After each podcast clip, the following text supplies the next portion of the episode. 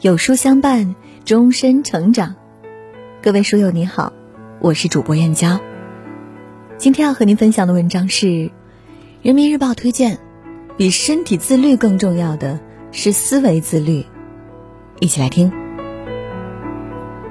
作家林清玄说：“白露立雪，愚人见鹿；聪者见雪，智者见白。”同样的事物，相同的处境，思维不同。认知迥异，就像同样面对美食，有人馋咸，有人克制；面对娱乐，有人放纵，有人自控。每一次细微的思维差异，都在改变和重塑着一个人的命运。由内而外实现思维自律，才能摆脱向外依赖，实现内生驱动。人民日报推荐的九个思维自律的好习惯，让你实现蜕变，收获自由。第一，不依赖他人。作家刘同说：“任何事情不要将希望寄托在别人身上，无论是情感还是工作，否则唯一的结果便是措手不及。靠山山会倒，靠人人会跑。每个人都有自己的日子要过，都有自己的事情要忙，千万别轻易把砝码压在别人身上，也不要试图去依赖任何人。减少依赖，学会自渡，才是成年人该有的自律。”可可香奈儿女士年轻时依仗自己貌美，将自己的命运寄托在一位军官身上，直到后来发现自己只不过是军官豢养的金丝雀，她才意识到，一味依赖别人，终究得不到想要的安全感。后来的她慢慢转战服装设计等领域，并最终创办了伟大的香奈儿集团，活成了自己的太阳，再也无需借助谁的光。这个世界上从来就没有人能替你成长。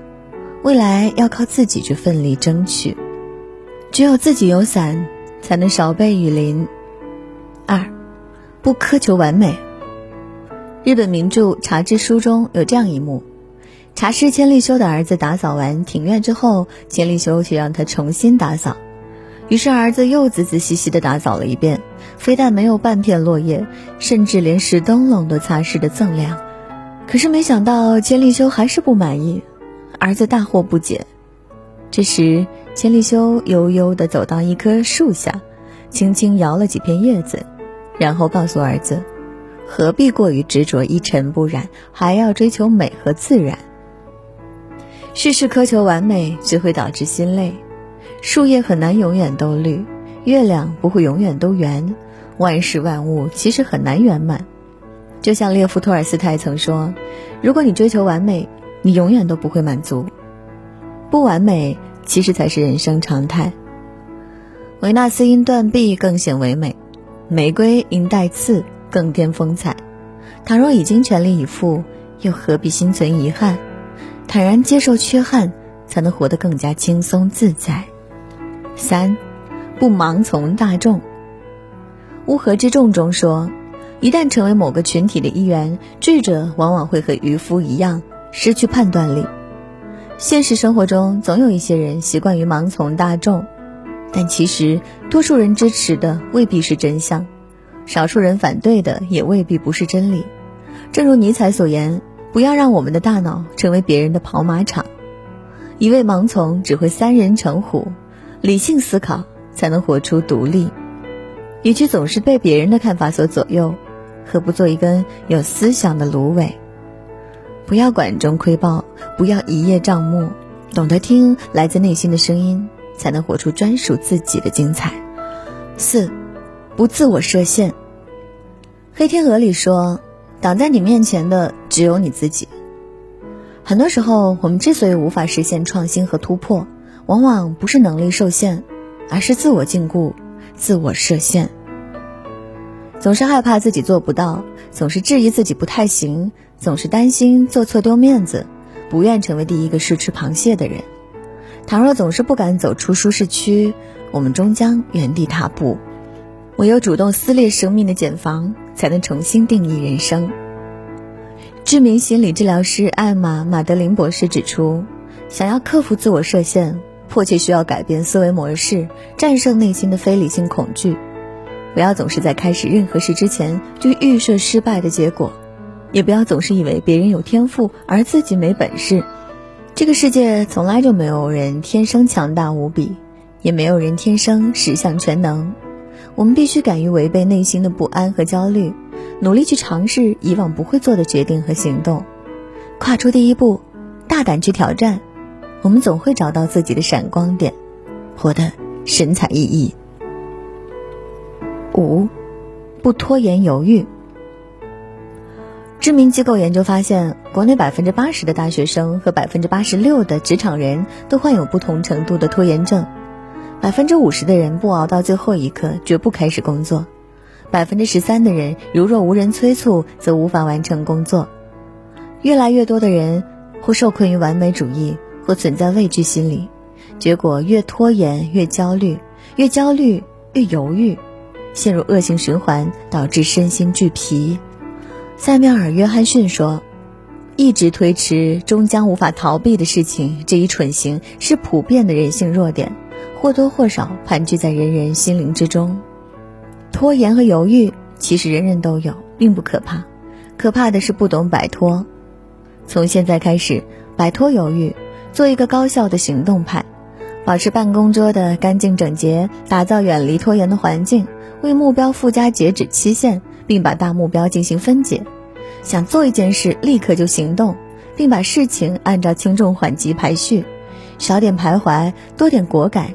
人生，也许就会与众不同。六，不随意攀比。在南美洲有一种喜欢筑巢的翠波鸟，科学家发现，当把两只翠波鸟放在一起时，它们就会彼此较劲，争相筑巢，直到其中一只累死方休。人生在世，很多人之所以活得疲惫和痛苦，不是因为本身不幸，而是源于攀比较劲，为了面子，为了虚荣。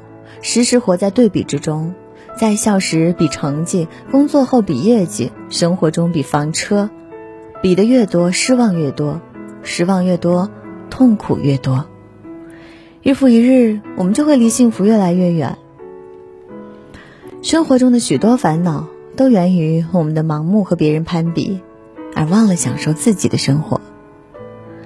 人生苦短，白驹过隙。与其浪费时间和精力去和他人攀比，不如学着放下虚荣心，一步一个脚印去提高自己。何必锱铢必较？何必庸人自扰？专注于自己的成长，比赢了任何人都更为可贵。七，不沉迷娱乐。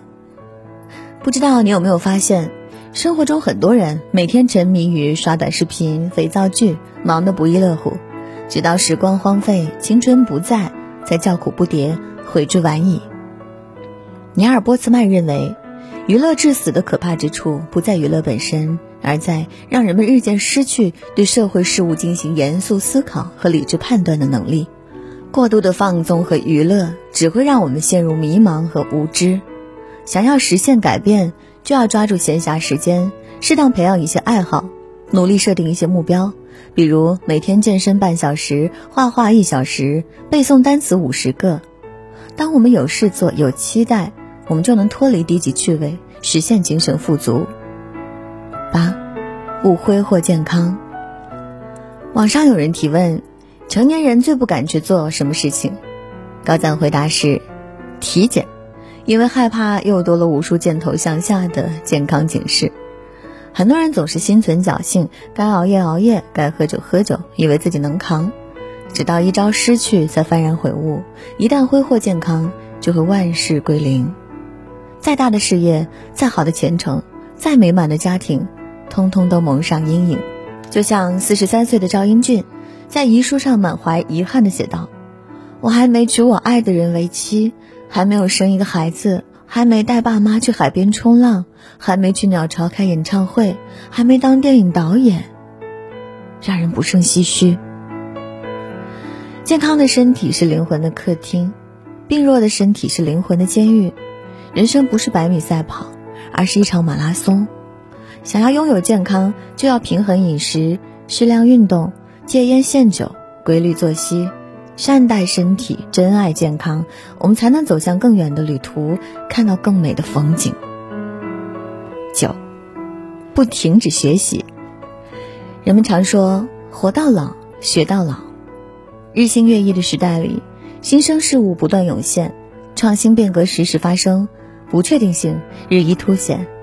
倘若我们停止学习，恐怕很快就会与社会脱轨，甚至惨被世界抛弃。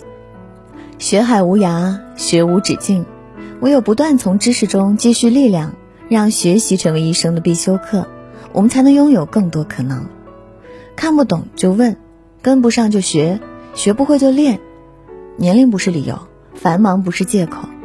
只要想学，总会有渠道；只要肯学，总会有成效。正如作家三毛所言：“生命不在长短，而在于是否痛快的活过；生命不在于长度，而在于持续学习的广度。”人这一生有太多的常识需要去发现，太多的未知需要去探索。唯有不忘学习，持之以恒，才能遇见更好的自己。叔本华说：“世界上最大的牢狱是人的思维意识。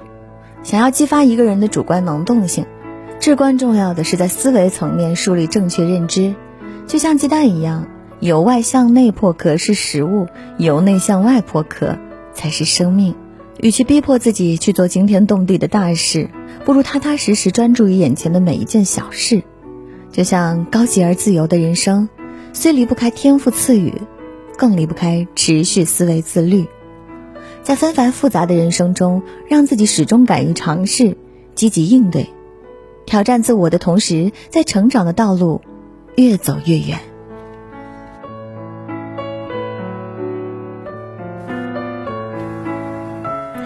好了，今天的文章就跟大家分享到这里喽。